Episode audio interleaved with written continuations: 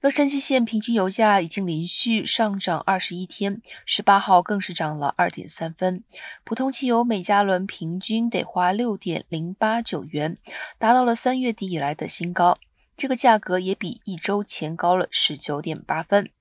比一个月前高了二十八点五分，比一年前更高了一点九一四元。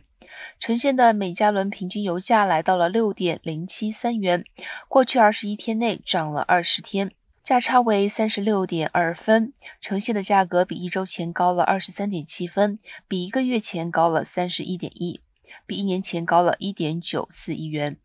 油价上涨的主因之一是原油价格持续攀高，